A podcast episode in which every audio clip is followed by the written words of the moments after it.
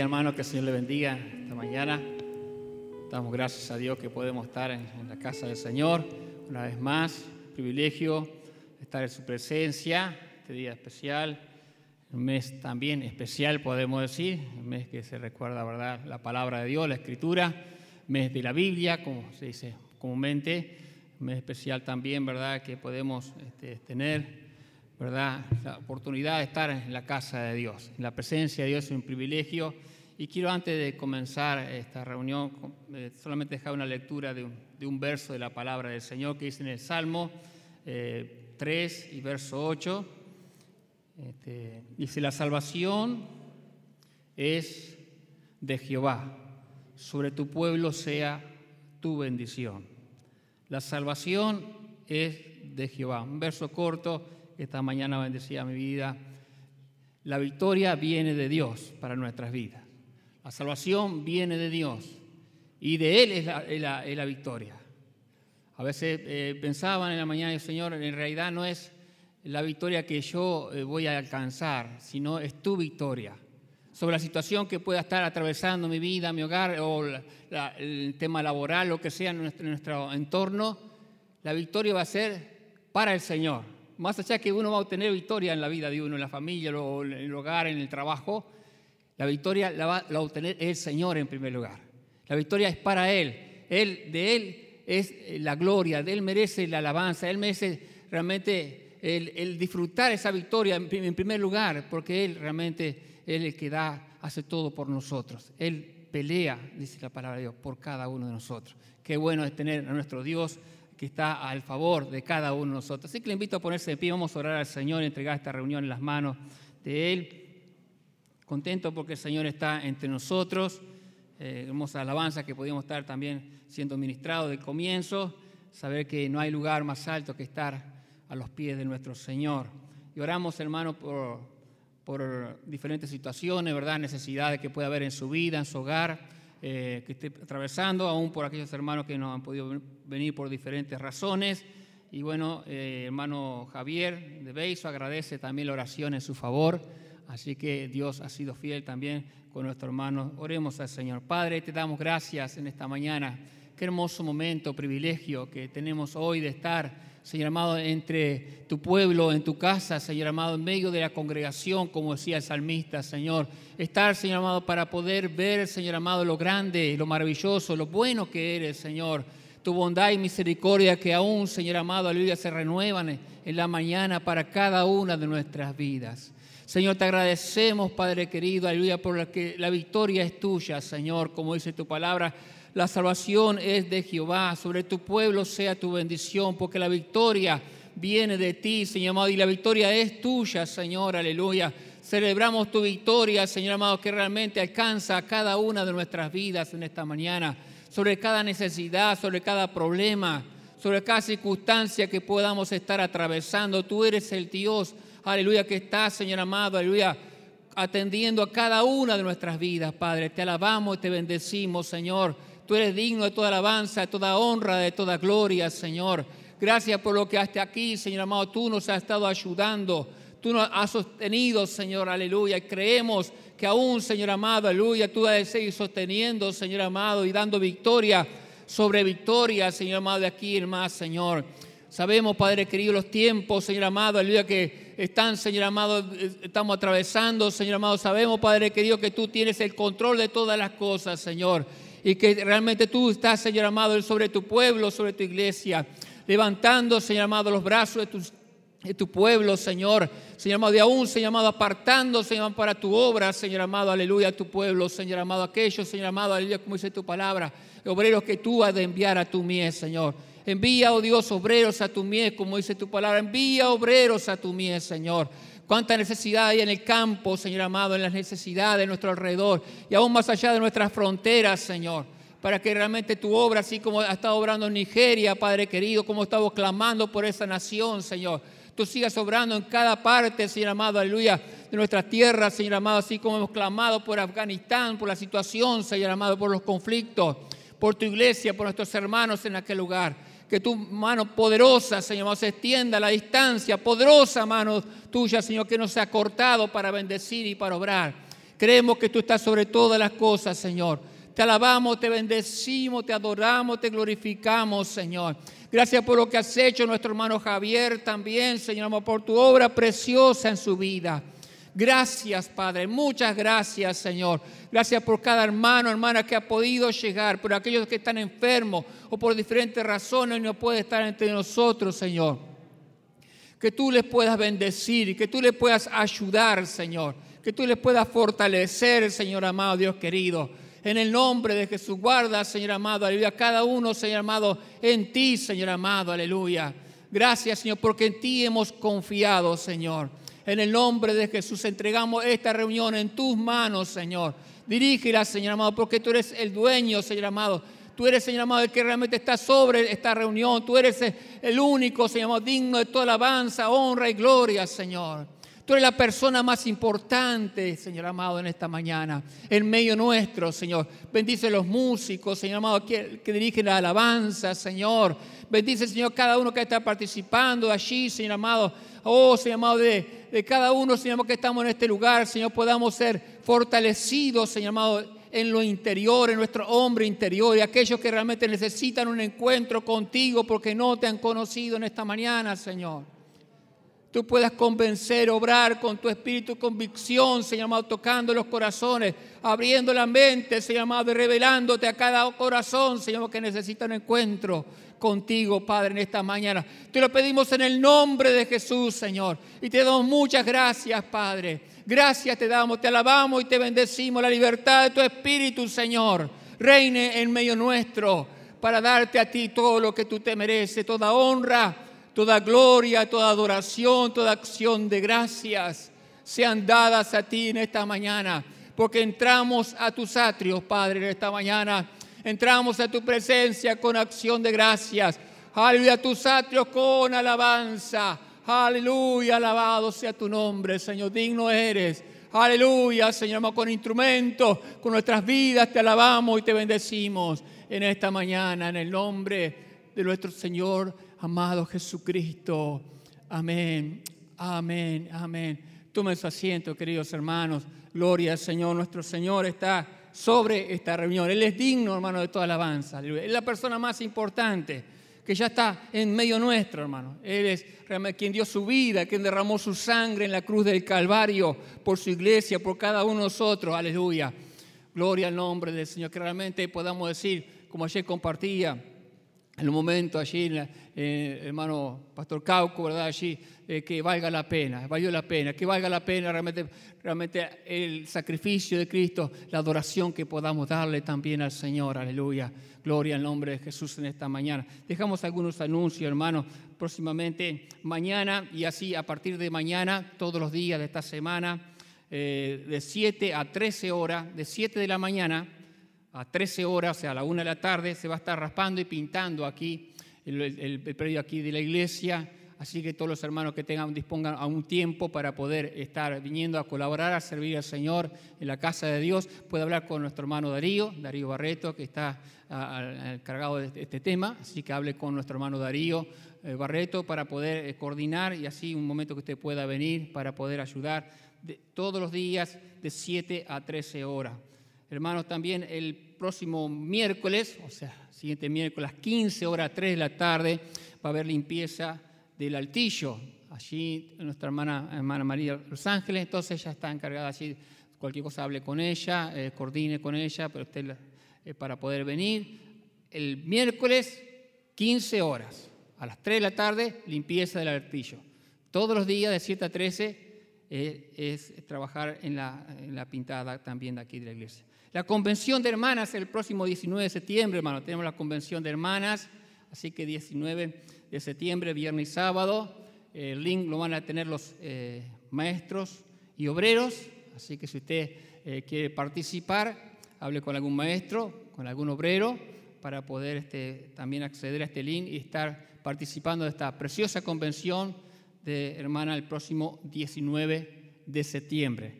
Muy bien, de esta manera vamos a alabar y bendecir el nombre del Señor, que es el propósito principal al que hemos venido a adorar a Dios. Así que adelante, hermana Babi, en el nombre de Jesús, a dirigirnos en la alabanza.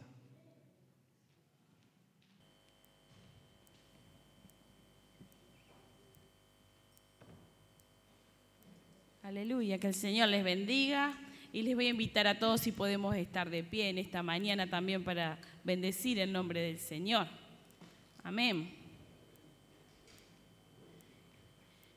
Y podemos empezar con ese coro que mencionó hermano Daniel. Jesús, tú eres la persona más importante en este lugar. Amén.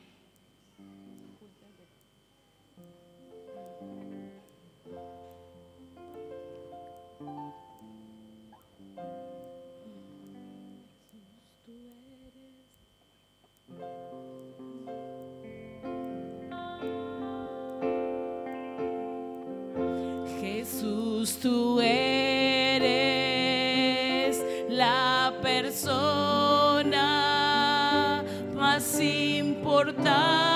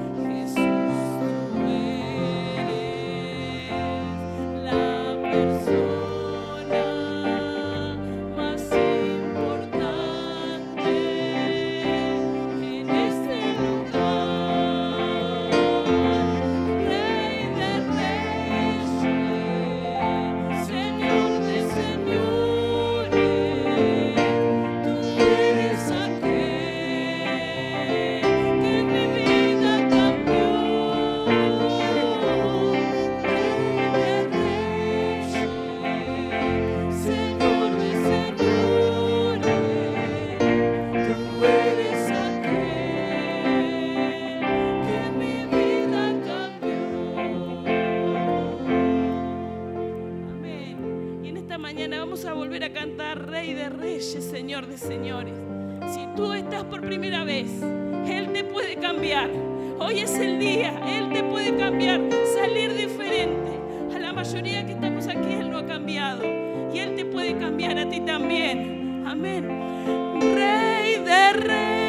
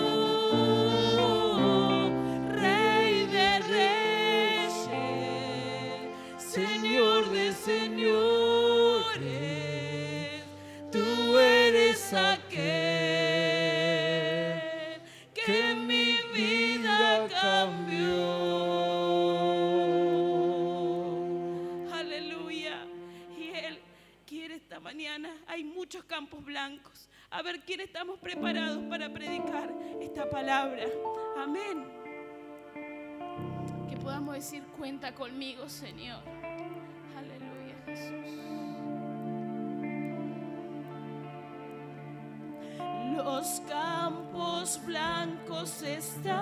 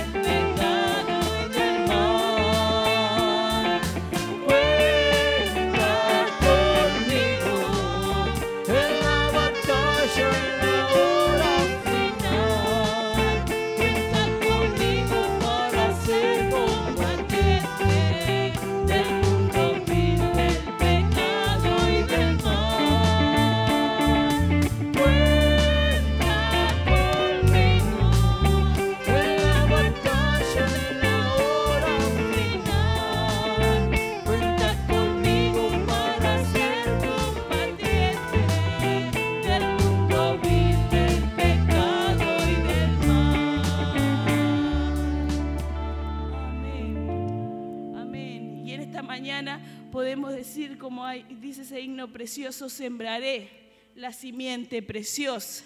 Sembraremos la palabra del Señor. Amén.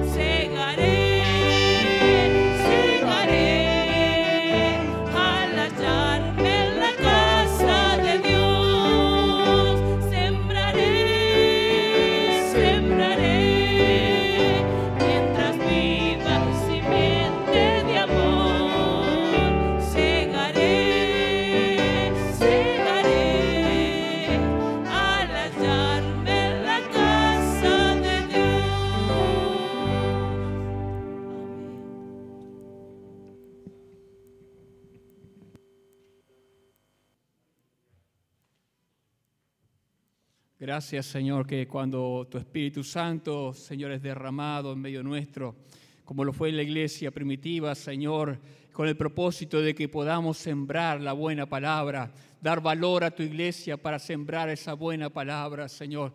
Oh, esa simiente de, amor, esa simiente preciosa esa simiente de vida, aleluya, que puede transformar corazones de diferentes tipos, Padre querido. Tú eres, aleluya, el único que puede dar esa respuesta a este mundo necesitado. Señor, gracias te damos, Padre querido. Haznos a cada uno de nosotros, aleluya, verdaderos sembradores, Señor, aleluya.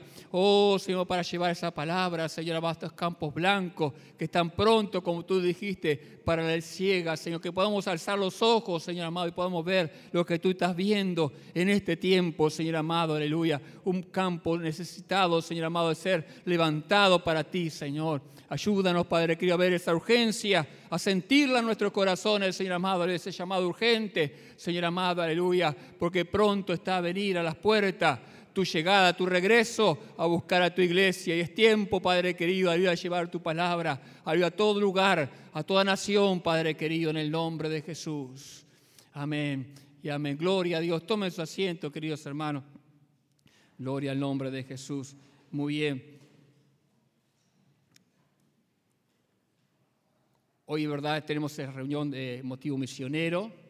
Es el propósito este, compartir a la iglesia también este, en este mes, la nación que vamos a estar presentando.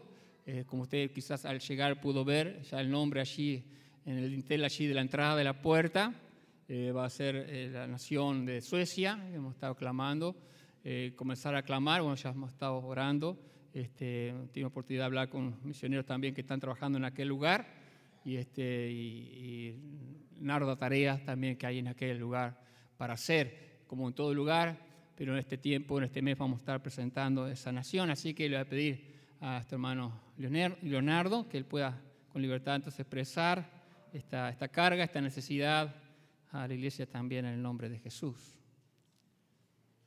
Adelante. Muy buenos días hermanos, Dios les bendiga. Este mes toca Suecia. Yo me voy a tomar una es un país que si en el pasamos al próximo, vamos a ver dónde está ubicado. Que capaz lo ubican. Ahí tenemos Suecia, de este lado tenemos Noruega, de este lado tenemos Finlandia, ¿sí? Y tenemos la, el Golfo de Botnia en el medio. Y es un país nórdico con unos 10 millones de habitantes, ¿sí? Y en ese país hay alrededor de 400.000 musulmanes que viven en Suecia. ¿Cuántos musulmanes conoce hoy acá en Uruguay? ¿Nadie? Yo me crucé una vez con dos en la calle acá en Paysandú. Después no, conozco más nadie. Pasamos el otro.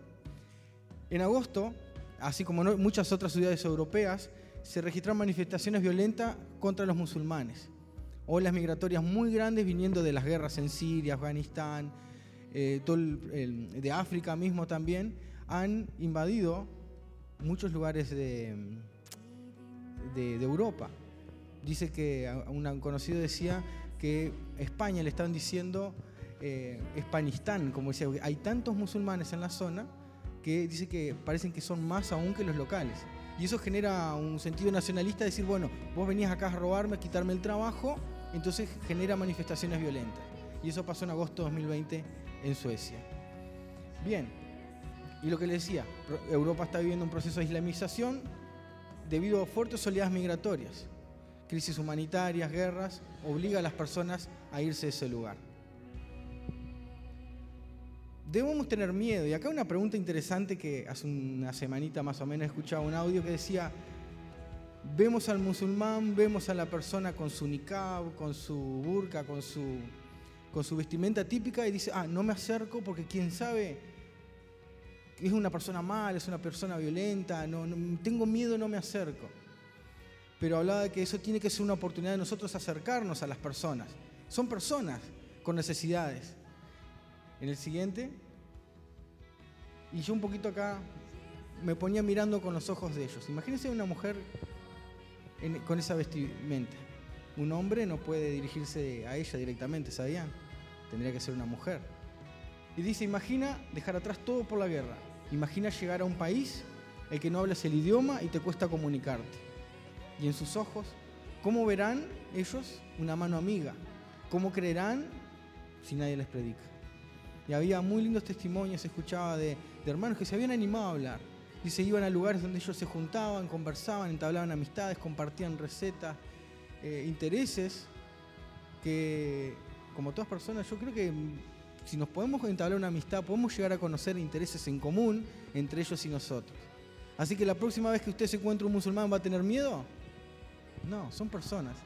Entablemos una amistad, mostrémosles que hay algo más allá y que hay un amor de Cristo que también los incluye a ellos. Amén.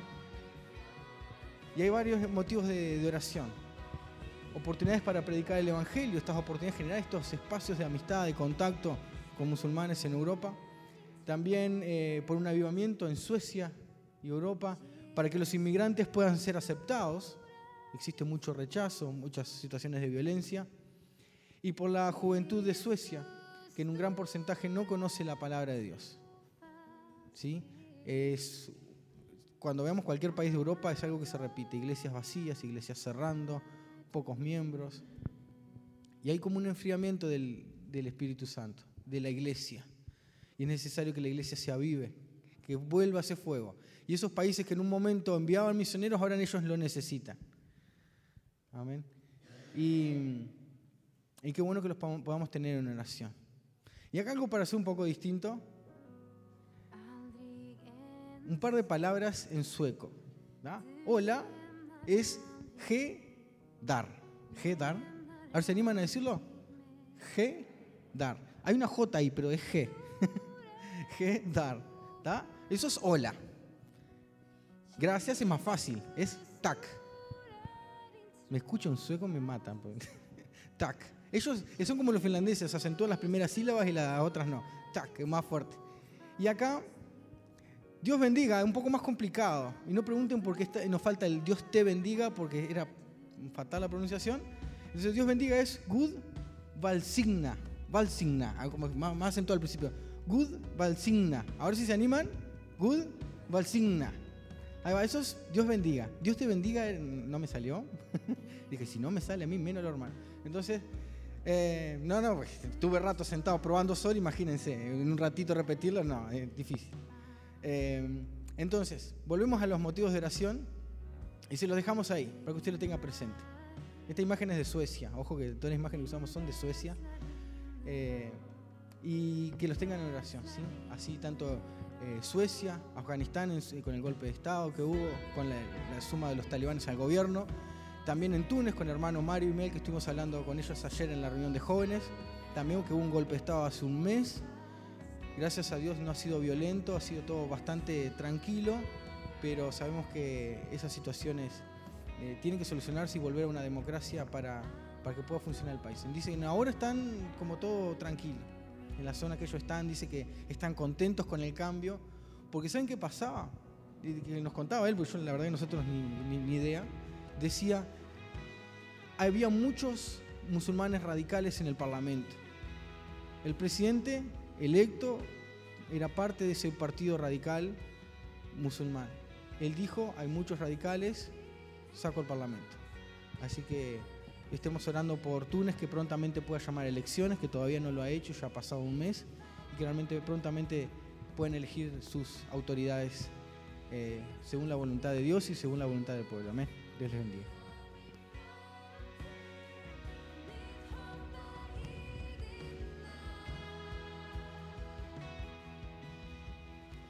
Amén. ¿Por qué no orar en este momento y antes de, también de levantar la ofrenda misionera?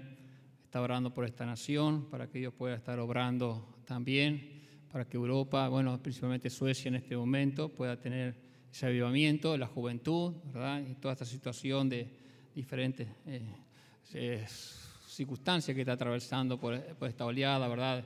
De migrantes y así. Y vamos a estar orando también, hermano, por el nieto de hermano José Luis eh, Lucas Cayorda, que tiene un estudio del corazón, de cataterismo, así que Dios puede estar orando también el nieto de nuestro hermano y levantamos la ofrenda también. Padre, te damos gracias, Señor, esta mañana que podemos presentar, Señor amado Dios querido, esta carga, esta necesidad, Señor por este país, por esta nación de Suecia, Padre querido, que, Señor amado, enviadora, sea un tiempo, Señor amado, de, Señor amado, de gran auge, Señor amado, de tu poder, de tu obra, Señor amado, enviando misioneros aún. Nuestra nación ha sido testigo Señor amado, misioneros de, aquel, de aquella zona, de aquel lugar. Padre querido, hoy, Señor, necesita también que tu obra sea avivada, que Señor amado, que puedan recibir, Señor amado, aleluya, oh Señor tu palabra, aquellos jóvenes que necesitan, Señor amado, la transformación, Señor amado, un despertar. Señor amado, sobre esa situación, Padre, que aún religiosa, Señor amado, diferentes Padre, obra con tu poder, Señor, extiende tu mano poderosa, Señor, que Suecia sea transformada por el poder de tu Espíritu Santo, Señor, y haya testimonios de tu gloria en aquel lugar, sobre las iglesias que ya están establecidas, misioneros que están establecidos, Padre que tú puedas estar con ellos, obrando y dándoles fuerza, renovando su fuerza, ampliando la visión para, sobre esa nación, para que realmente puedan alcanzar cada rincón de ese país, Padre querido. Cada persona pueda encontrarte a ti, Señor amado, y que el Evangelio sea, sea predicado no solamente en esta nación, sino en sus alrededores. Padre, aún rogamos por el nieto de, hermano José Luis, Señor, por Lucas Cayorda, Señor, por su estudio, el corazón. Señor, que tú estés tu mano poderosa allí, Señor amado, Montevideo, que tú obres con tu mano poderosa, Señor amado, y pueda, Señor amado, restaurar, Señor amado, aleluya, toda situación anómala, Padre querido, en su corazón, en su cuerpo, Padre, para gloria y honra de tu nombre, Señor. Así también ofrendamos para ti en esta mañana, para tu obra, para que la obra siga llegando a los diferentes lugares, Señor amado, de África, Señor amado, de diferentes lugares donde la palabra de Perú, Señor amado, las etnias, Padre querido, para que la palabra de Dios siga siendo glorificada y llegue a más lugares todavía, Señor amado, en el nombre de Jesús. Amén y amén. Gloria Señor. Adelante los hermanos. Enciende una luz. Vamos a estar cantando. Amén.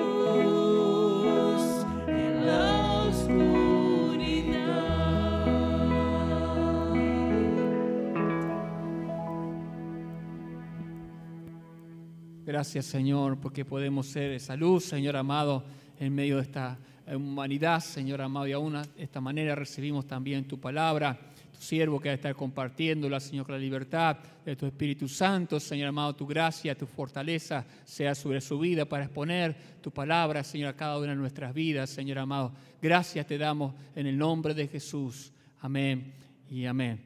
Tomen su asiento, queridos hermanos, y que nuestro pastor también adelante compartir la palabra del Señor.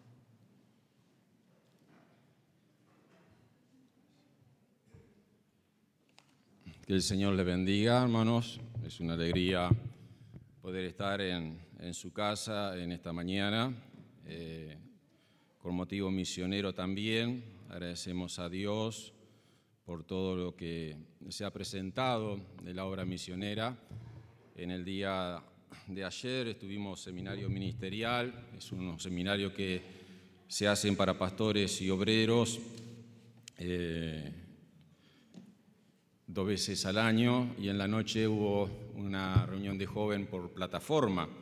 Así que ayer fue un día bastante eh, saturado en cuanto eh, a la enseñanza y a la predicación de la palabra del Señor. Bien, eh, ustedes saben que, que seguimos con el proyecto de, de ayuda a un niño en mi comunidad Usted sabe que gracias a Dios hay hermanos que ya han colaborado y en este mes tenemos eh, todavía ese desafío, ¿verdad?, de, juntar para comprarle un ropero a un, adolescente, a un joven eh, que es fiel en la iglesia del Señor y bueno, que nosotros vimos la necesidad de que pudiera tener su ropero y hermana, hermana Janet está encargada de levantar eh, lo que usted quiera colaborar. El costo del ropero eh, sale 6 mil pesos, así que eh, ya hay hermanos que han colaborado y bueno, queremos llegar a esta meta para que realmente este joven también pueda tener su, su ropero.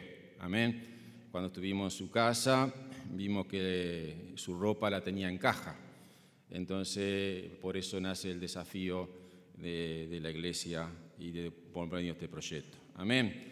Eh, otro testimonio también, hermano, dos cosas más. El domingo 26 de este mes tenemos la asamblea anual de la institución.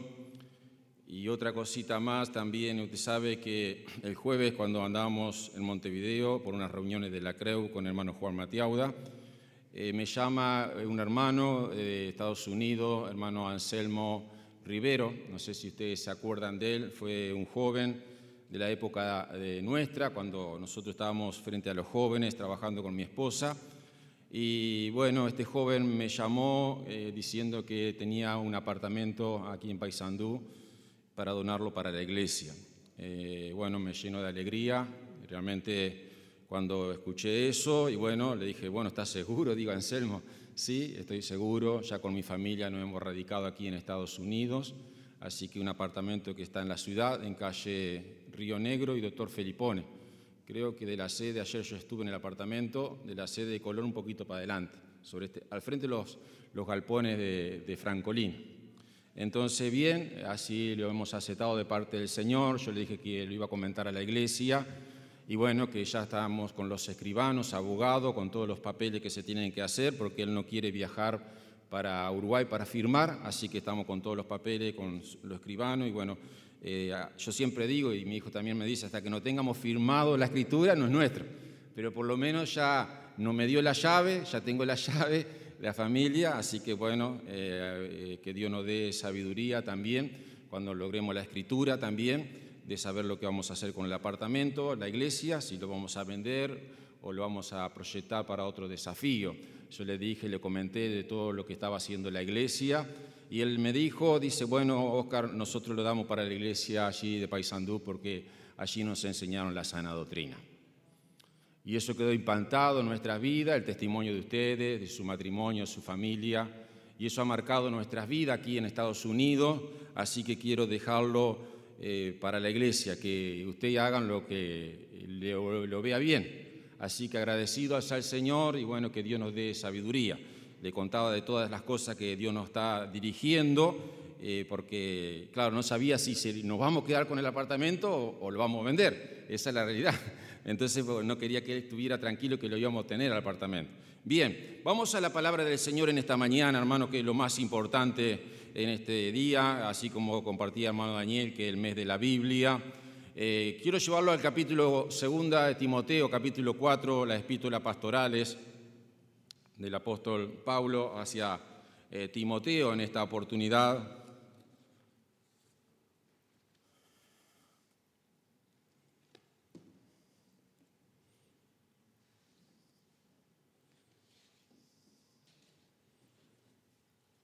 Segunda de Timoteo capítulo 4.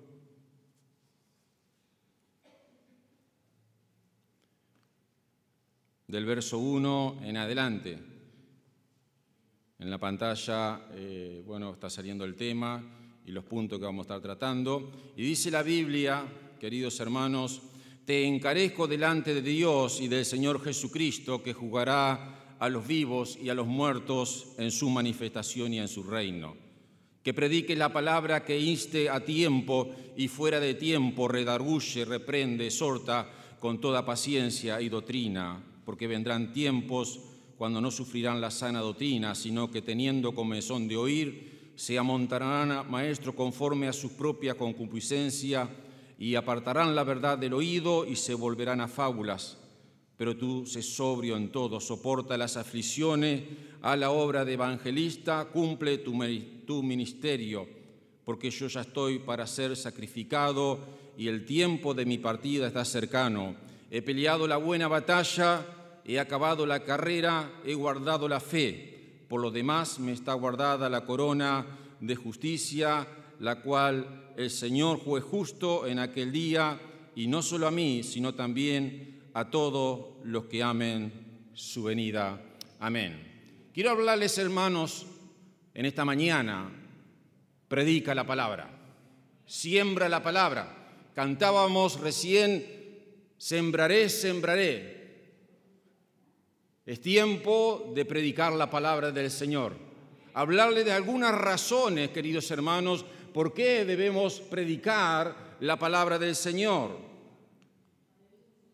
Ustedes saben que predicar es anunciar. Era la responsabilidad en aquellos tiempos de un heraldo, alguien que advertía, que explicaba, que informaba, que introducía. Imagínese si usted se encuentra en un edificio de cinco pisos y se prendió fuego y usted sabe que el ascensor no se puede bajar y usted no sabe cómo, a dónde se encuentra la escalera. Pero ya allá en la desesperación lo llama un amigo y le advierte y le dice, mira, yo te voy a guiar porque yo conozco bien ese edificio, cómo tú puedes bajarte y cómo puedes salir de ese lugar. Y usted alegre y contento, gracias amigo, ¿dónde, cómo tengo que hacer al punto que usted sale del edificio? Porque el amigo le da toda esa orientación y hermosa. Usted queda contento porque se salvó. Y cuando usted tiene su teléfono, suena su teléfono y también lo llama otro amigo que estaba en el piso 7. Y usted tiene dos opciones. O ayuda a su amigo a bajarlo y guiarlo con el teléfono, o la segunda opción, usted queda agradecido con el otro amigo que lo salvó y se lava las manos y se va para su casa. Esto pasa también, hermanos queridos, con el mensaje que Dios nos ha dado a cada uno de nosotros. Tú tienes dos opciones, de predicar la palabra, advertirle al perdido, de anunciarle el Evangelio o quedarte cómodo. Porque la salvación, hermanos, es algo hermoso, algo precioso es un lugar de descanso, de paz, pero no alcanza solo con la salvación. Dios nos salvó con un propósito. Dios nos salvó para que usted y yo empecemos a caminar en los planes de Dios. Pero mucha gente queda contenta con la, con la salvación, con lo que recibió de Dios y dice, bueno, aquí estoy pancho de la vida, gracias a Dios.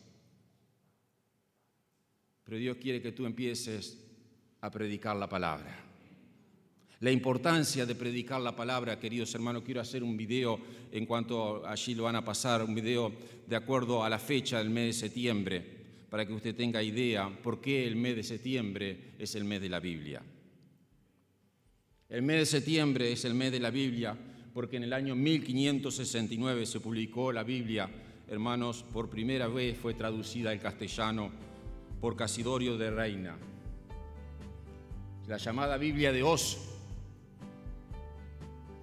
Luego fue revisada por Cipriano Valera y es la que tenemos hasta el día de hoy. En muchas de las iglesias evangélicas, hermanos queridos, la Reina Valera está con nosotros. Aleluya.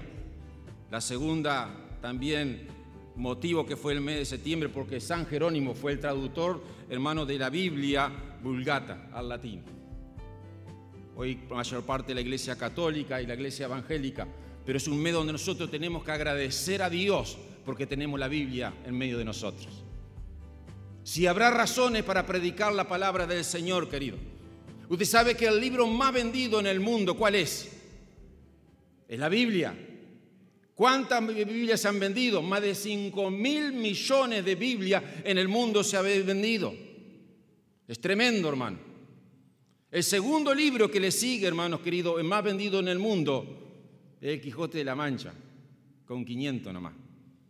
¿Se da cuenta el impacto que ha tenido la palabra del Señor? Y todavía, hermano, la Biblia falta ser todavía traducida en algunos idiomas más de 2.500 idiomas, más de algunos dialectos podríamos hablar que le había llegado con el Nuevo Testamento, pero todavía, hermanos, se necesita hombres y mujeres, queridos hermanos, que estudien la palabra y que prediquen la palabra. Por eso en este día estamos hablando de la importancia, hermano, y de algunas razones importantes por qué usted tiene que predicar la palabra. Pablo habla a Timoteo, encomienda en su momento antes de morir, antes de partir, como hijo amado de él, el cual había ganado con el Evangelio de Jesucristo, el dice, te encarezco delante de Dios y del Señor Jesucristo. Dios y Dios en medio de Jesucristo porque Jesucristo, hermano, era el Salvador de Pablo y era el Salvador de Timoteo. Y te encarezco, te exhorto ante toda cosa, que el asunto más importante que tú tenés en esta vida, Timoteo, es predicar la palabra. Pablo sabía y había entendido ese mensaje. Él había sido llamado, hermanos, haciendo una pequeña bibliografía de la vida de Pablo. Pablo tuvo un encuentro personal con el Cristo viviente. Y cuando tuvo esa experiencia personal, dice que él fue, hermanos, llamado para llevar su nombre en presencia de gentiles y reyes. Él tenía un propósito en la vida de Pablo. Y enseguida, hermano, poco día después, hermano querido, empezó a predicar Pablo. Del día que tuvo un encuentro con Jesús, hermano. Después subió a Jerusalén y todos lo miraban como desconfiado porque él había sido un perseguidor de la iglesia. Pero su vida daba testimonio porque él predicaba el Evangelio de Jesucristo. Unos años más, no más, hermano, fue llamado para la obra misionera como uno de los hermanos que eh, puso la punta de lanza abriendo el primer campo misionero hacia el primer viaje misionero hacia la provincia de Galacia, Chipre, el segundo viaje misionero, el tercer viaje misionero, un hombre que revolucionó el imperio romano y todas las costas del Mediterráneo, hermano, anunciando solo un mensaje, predicando solo un mensaje, y el mensaje era cristocéntrico.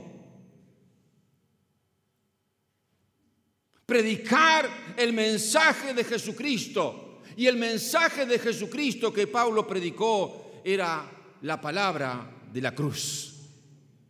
Y él dice, hermano, porque me propuse no saber otra cosa entre vosotros, sino a Jesucristo y a este crucificado. Y estuve en vosotros con debilidad y mucho temor y temblor.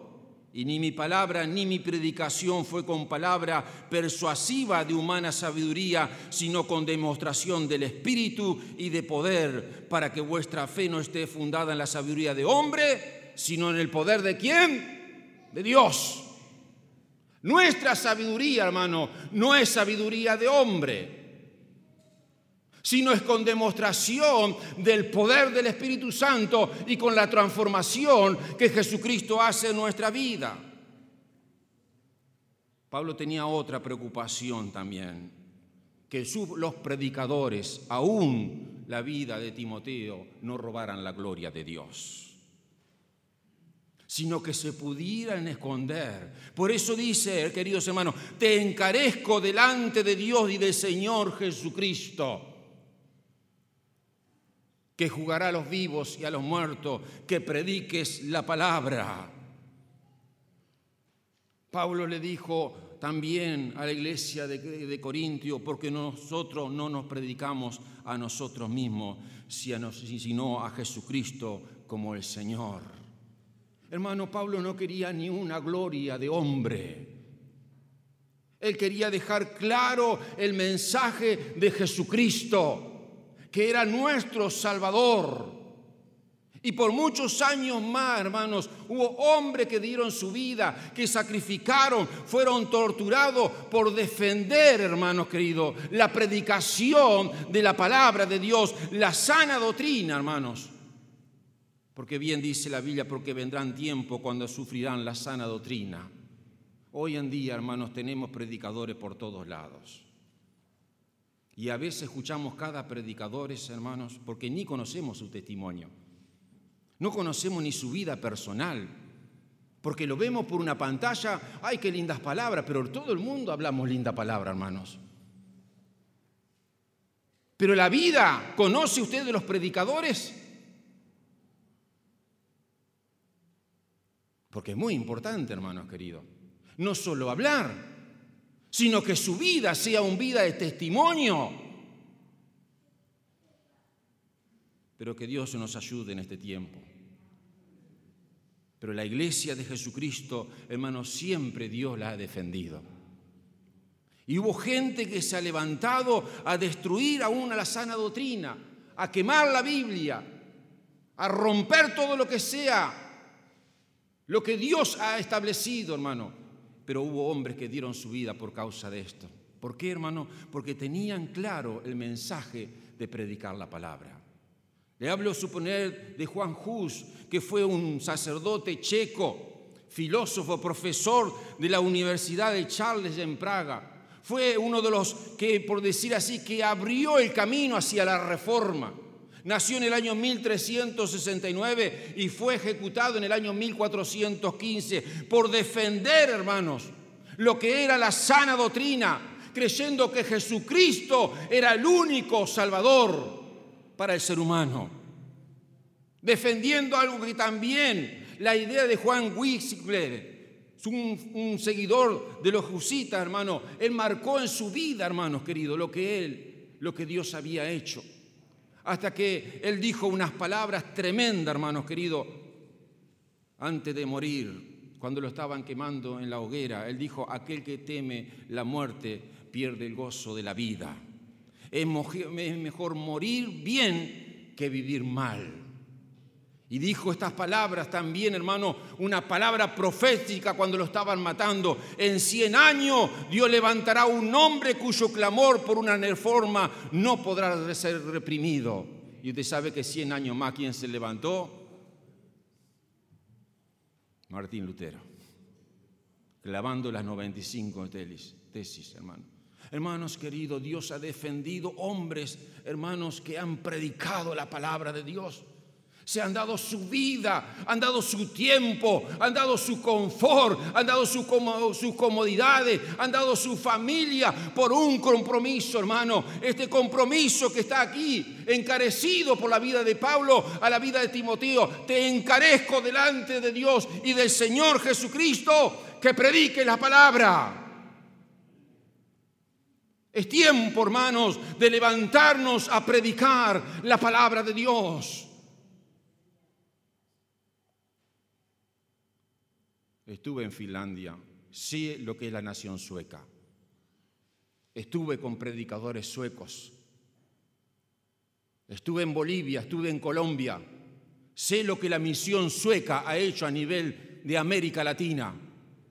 Donde vino hermano Cauco a Uruguay, estaba en una iglesia de la misión sueca donde tenía cinco pastores.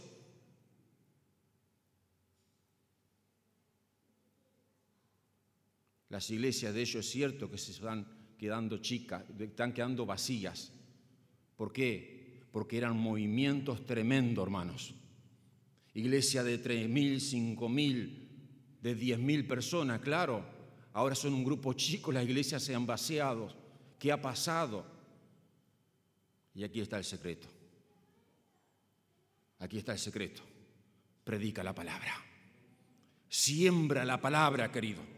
Por eso hoy quiero hablarte de algunas razones por qué debemos seguir predicando, debemos seguir sembrando el Evangelio de Jesucristo.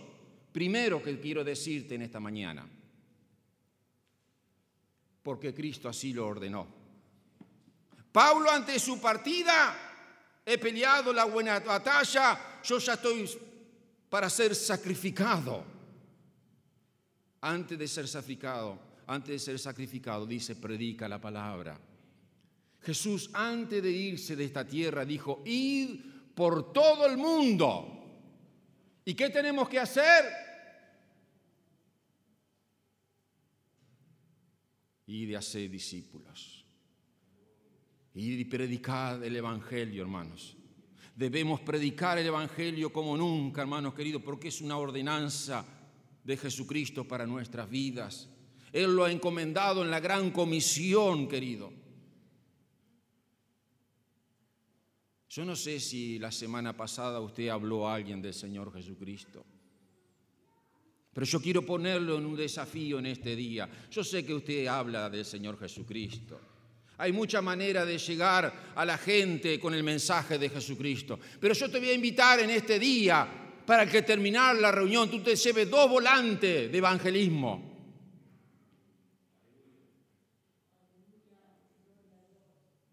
En la puerta va a estar hermano Winston. No es una obligación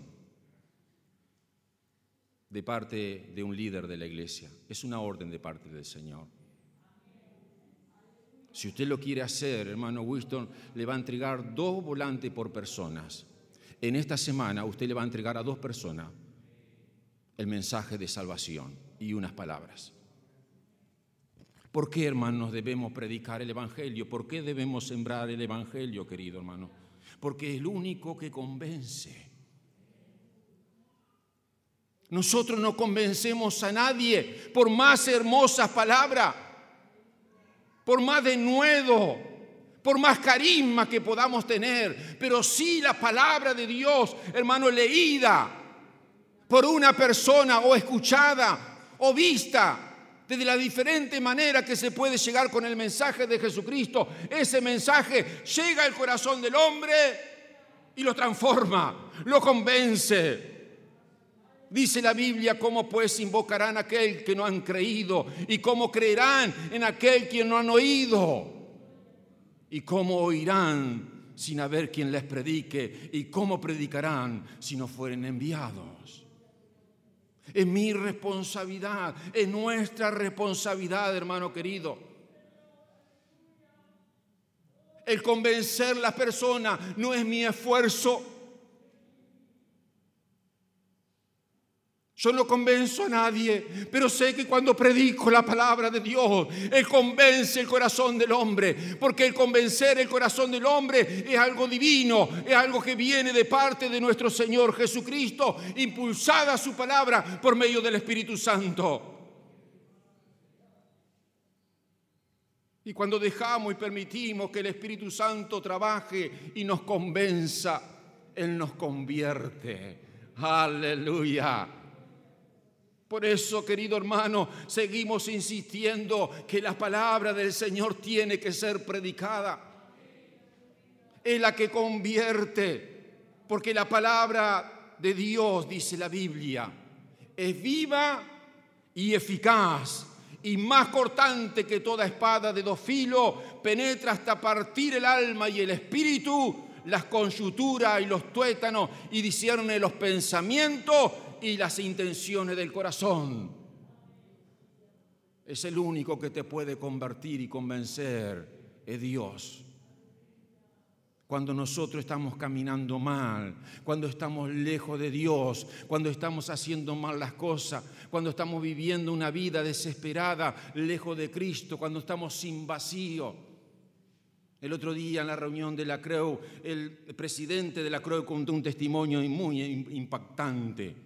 No voy a decir el nombre del liderazgo de, a nivel de nuestro país, pero gracias a Dios la creo hoy en día, el cuerpo representativo de la iglesia evangélica está llegando a diferentes áreas a nivel de la política, a nivel del gobierno. Quizá ustedes han visto alguna noticia, ya han, tomado contacto con la presidencia de la República, han estado en el Palacio Legislativo, han hablado con todos los líderes de diferentes partidos, le han abierto las puertas. Y bueno, este presidente fue a uno de los líderes realmente reconocido a nivel no solo nacional, a nivel internacional como un orador de excelencia.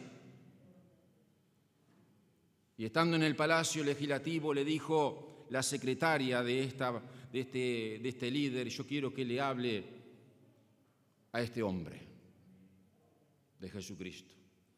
Y dice que cuando lo fue recibido en la casa, se lo hago un poquito más corto, cuando fue recibido en la casa por este líder, imponente porque es un, orador impresionante, un exponedor, hermanos, de política, de lo que usted quiera hablar. Ha escrito libro, impresionante.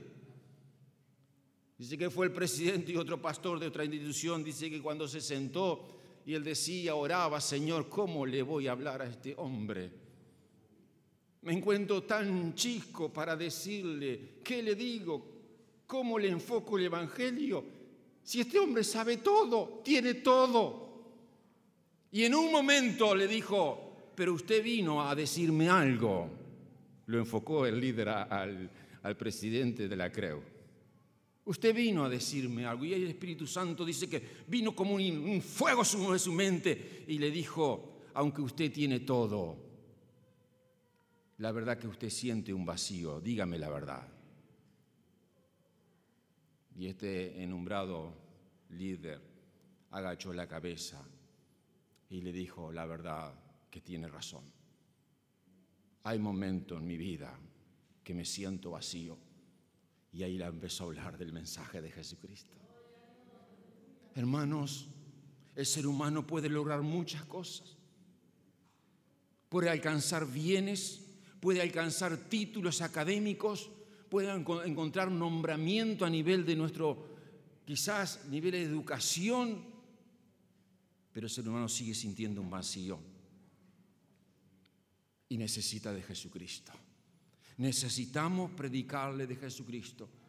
Juan Güey le decía una cosa, hermanos, cuando enviaba a los jóvenes, a la gente a predicar el Evangelio. Y les preguntaba y les decía esto. ¿Quién se ha convertido cuando venían nuevamente a hablar con él? ¿Quién se ha convertido? Y algunos decía este, el otro. Y segundo, ¿quién se enojó? Y un joven le dice a Juan Huele, pero usted siempre me hace estas dos preguntas. Bueno, porque el Evangelio te convierte o se enoja. No puede quedar término medio. Cuando tú le hablas la palabra de Dios, hay dos reacciones. O la persona se convierte al Evangelio o te termina diciendo algo, una barbaridad. Hermanos, hablar el Evangelio de Jesucristo es nuestra responsabilidad. Por eso, hermano querido, ir y predicar el Evangelio, hacer discípulos, bautizándole, enseñándole que yo estoy con ustedes. Hermano, vale la pena seguir predicando el Evangelio de Jesucristo. La segunda razón, hermano, porque debo predicar la palabra de Dios, porque Cristo es el único camino para la salvación. Como recién decía, la salvación es algo que se consigue por los méritos de Jesucristo. Es el único que te puede perdonar. Eres el único que puede llenar tu vacío interior. Cuando te encuentras en tristeza, en desesperación, cuando llegas ese momento en tu casa que no sabes qué hacer y vienen pensamientos a tu mente y tú dices, ¿qué me está pasando? Estoy quedando mal. Cuando usted no encuentra un propósito en esta tierra, usted dice, pero tengo todo, tengo las cosas, tengo trabajo, tengo mi familia, pero sigue habiendo algo en mi vida que no me encuentro, no me siento lleno, no me siento satisfecho. Es que necesita tener un encuentro con Jesucristo en esta mañana. Es el único camino, es la salvación. Él es el único, Él dijo que era el camino, la verdad y la vida. Solo en Él podés encontrar plena satisfacción, queridos.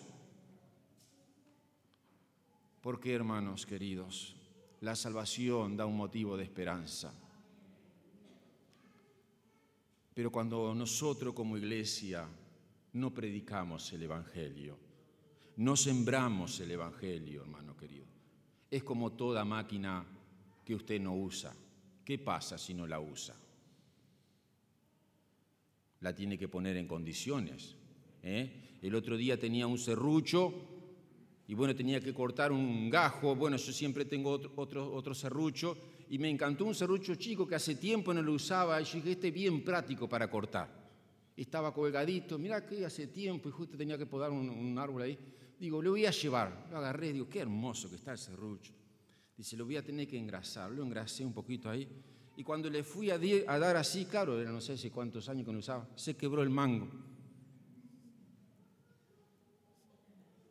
Me quedé sin el mango. Claro, si hace 10 años lo menos que ese rullo estaba colgado. Hay que poner en condiciones las máquinas. Hay que empezar a, generar algo que está a veces quedando quieto. A mí causa mucha tristeza cuando veo iglesias que reciclan cristianos.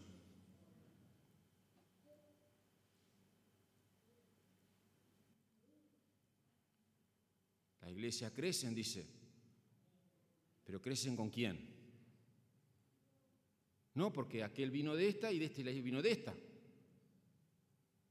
Hermano, yo no me preocupo por los que vienen de otro lugar. Sin duda uno se da un interés, como pastor siempre vamos a preocuparnos y vamos a querer que las personas se reenfoquen en Dios. Pero debemos, hermanos, de enfocar a la gente que está perdida. La gente que no conoce a Cristo. ¿Querés predicar el Evangelio? Tenés mucha gente que no conoce a Jesucristo. Predicale a Cristo, así como un día te predicaron a ti y Dios te transformó. También tú eres un vocero para predicar el Evangelio de Jesucristo. Hermano querido, tú tienes que predicar a Cristo. Tú tienes que sembrar a Cristo.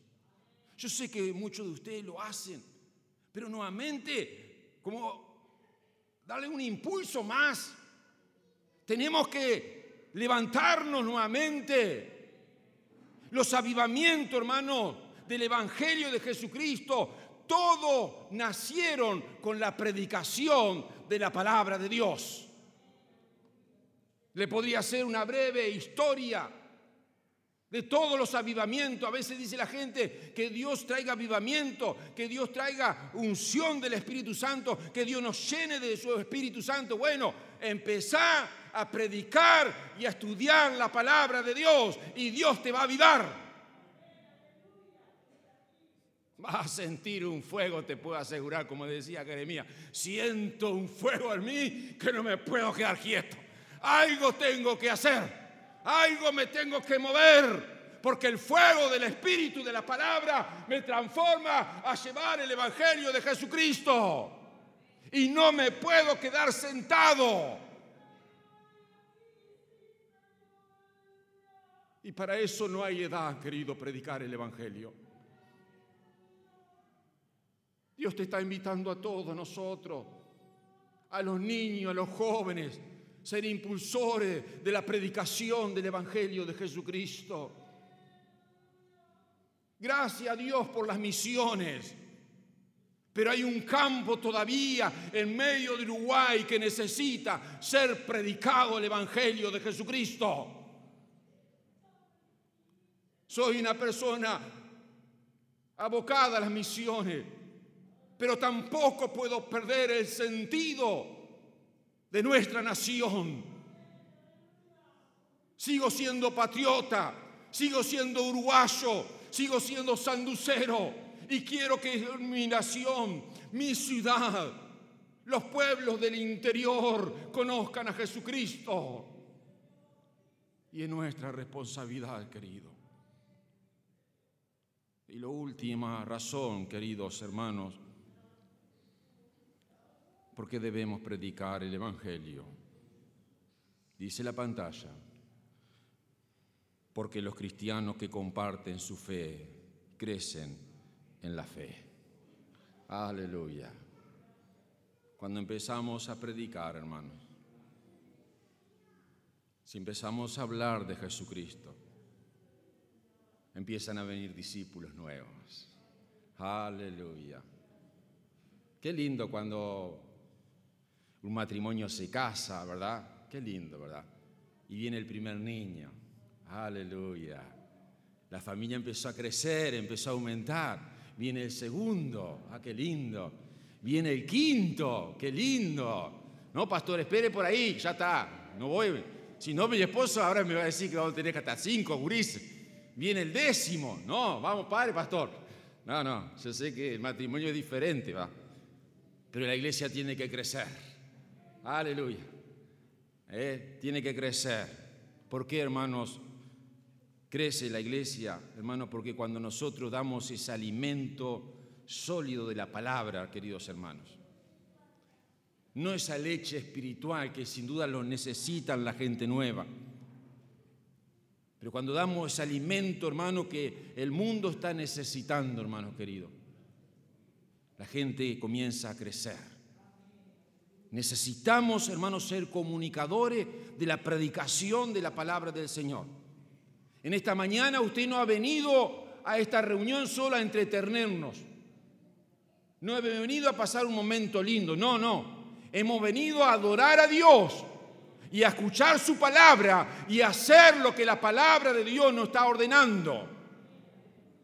No es un culto de entretenimiento, no, es un culto donde se predica la palabra de Dios y el resultado de predicar la palabra de Dios tiene que producir algo en mi vida. Aleluya. Si yo era un peleador, si yo le pegaba a mi esposa o insultaba a mi esposa, yo ahora la amo, la valoro, le doy el honor. Si yo era una persona que decía palabras deshonestas a mi hijo o de, o de, de valorizaba a mis hijos, cuando encuentro a Jesucristo, soy una persona que honro a mis hijos lo valoro a mis hijos, los impulso a mis hijos. Si yo era entre un ladrón, ahora no soy más un ladrón. Dios me ha dado mano y pie para trabajar y para laburar. Con mis manos empiezo a ganar el dinero. Si yo era un mentiroso, ahora yo no miento más, empiezo a decir la verdad. Si yo una persona que prejuiciaba y hablaba mal de los demás, ahora no hablo más mal. Empiezo a hablar correctamente y amar a mi hermano. Tengo un tema muy, muy importante sobre esto para quizás el próximo domingo. La diferencia que hay de los hijos de Dios con los hijos de Satanás. Lo estoy estudiando hace unos días, pero se lo voy a un día esto el Señor no me lo va a dar para compartir en la iglesia. La diferencia que tienen los hijos de Dios es impresionante, hermano, cuando usted estudia esto. Y los hijos de Satanás. ¿De qué lado está? Porque acá no hay términos medios yo que siempre queremos quedar bien con uno o con otro. No, no, acá no hay términos medios. Yo no le voy a decir en qué lugar está, pero cuando prediquemos la palabra, usted después se va a poner en qué lugar se encuentra. Hermano, la palabra nos alimenta. Nos alimenta espiritualmente. Usted sabe que hay una afección que se llama, que produce a veces a los niños, pero mayormente a los mayores, que se le llama la incapacidad para prosperar.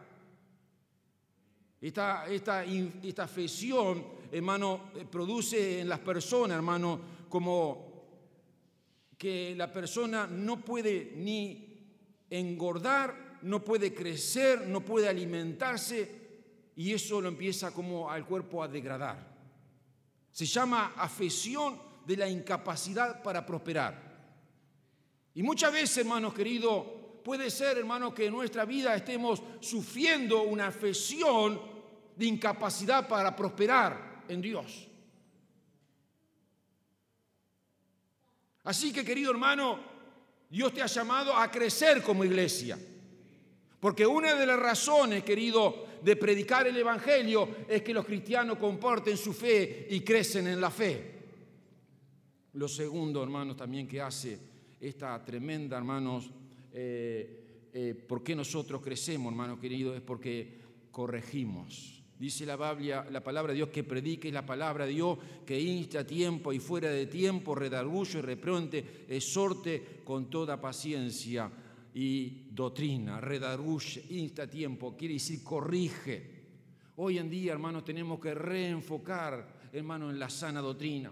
Tenemos que mostrarle, hermanos queridos, compartir lo que es la sana doctrina, porque vivimos un tiempo de, de tanta falsa enseñanza, hermanos queridos.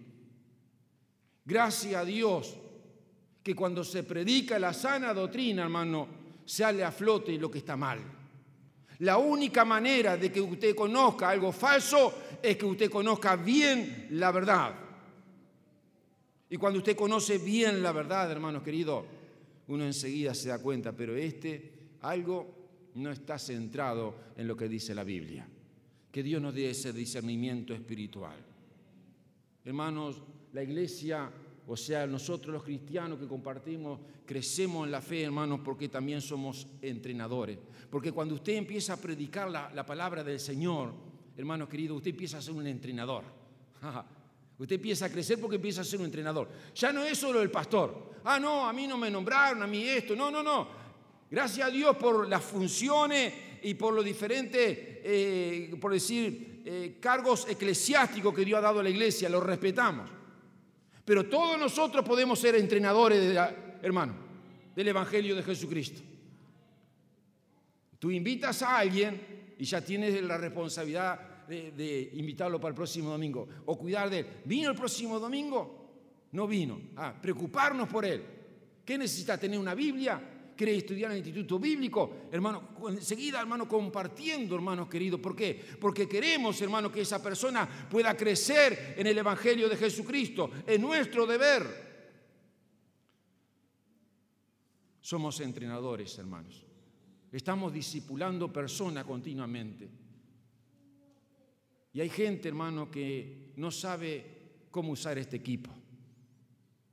Pero sí nosotros, los que estamos siendo capacitados, hermano, sabemos cómo usar este equipo. Y cuando usamos bien este equipo, hermanos, aprendemos, hermanos. Empezamos a aprender. ¿Y cómo aprendemos, hermanos queridos? Viniendo a las reuniones, teniendo en mi casa mi estudio bíblico de la palabra del Señor, leyendo la Biblia. Por eso todos los jueves estamos enseñando Primera de Reyes. Vamos en el capítulo 14. Así que si viene este jueves, lea el capítulo 14, el capítulo 15, el capítulo 16. Siga leyendo Primera de Reyes y va a ver cómo Dios le va a ir enseñando. Si ustedes quieren seguir aprendiendo, hermanos, tenemos el Instituto Bíblico. Allí en los grupos pequeños, en las peñas, muchas veces se habla temas tremendos, hermanos. Yo siempre le digo, pienso que eh, los grupos de peñas son como los laboratorios de la fe donde se crece la palabra de Dios, donde nos realimentamos entre uno y otro compartiendo la experiencia, no solo del que dirige, del tutor, sino que cada uno comparte de acuerdo a la materia, al libro que estamos haciendo. Son laboratorios de la fe, del crecimiento, de personas que se están entrenando, que se están capacitando. Hermanos queridos, hay un desafío en esta mañana.